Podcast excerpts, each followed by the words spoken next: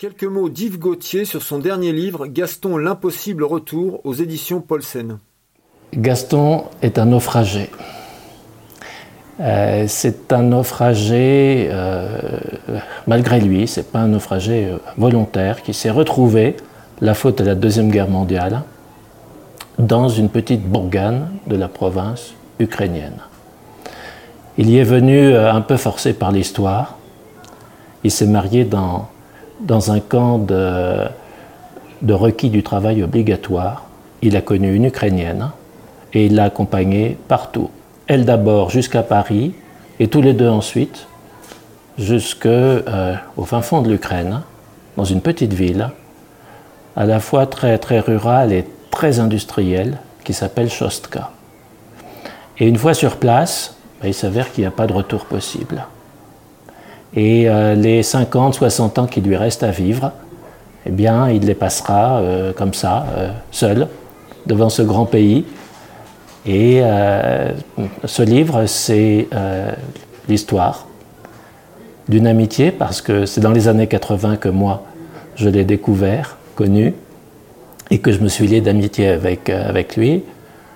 Puis la découverte d'un destin particulier, qu'est-ce que c'est que d'être naufragé, étranger, euh, sur une terre où, euh, où Gaston n'avait aucun repère. Il était des Batignolles, de son Paris natal. Et euh, c'est une histoire ambiguë aussi, parce que il aimait sa femme, il était très famille. c'est un tourneur sur métaux, un, un ouvrier qui était fier de l'être parce qu'il appartenait à cette vieille culture ouvrière euh, des Batignolles à Paris.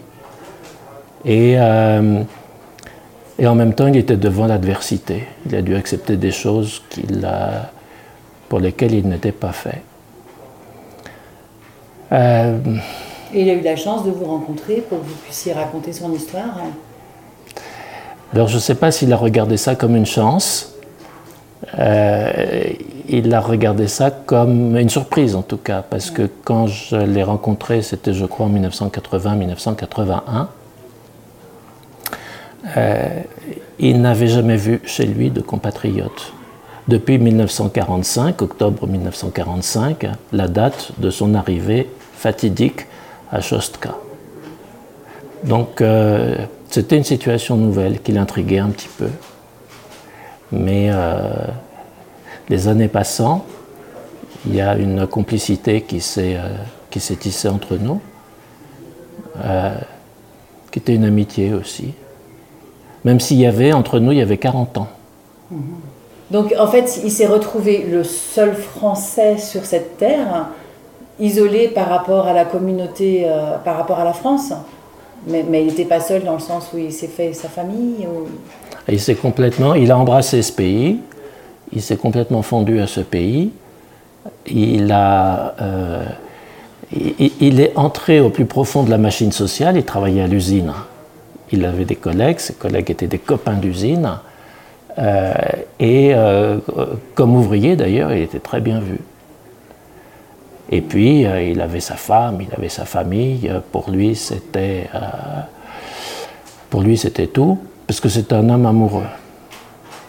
Et euh, il a appartenu à cette espèce rare d'hommes euh, en, URSS, en Ukraine soviétique, enfin qu'importe, euh, à la race des, gens heureux. Et c'était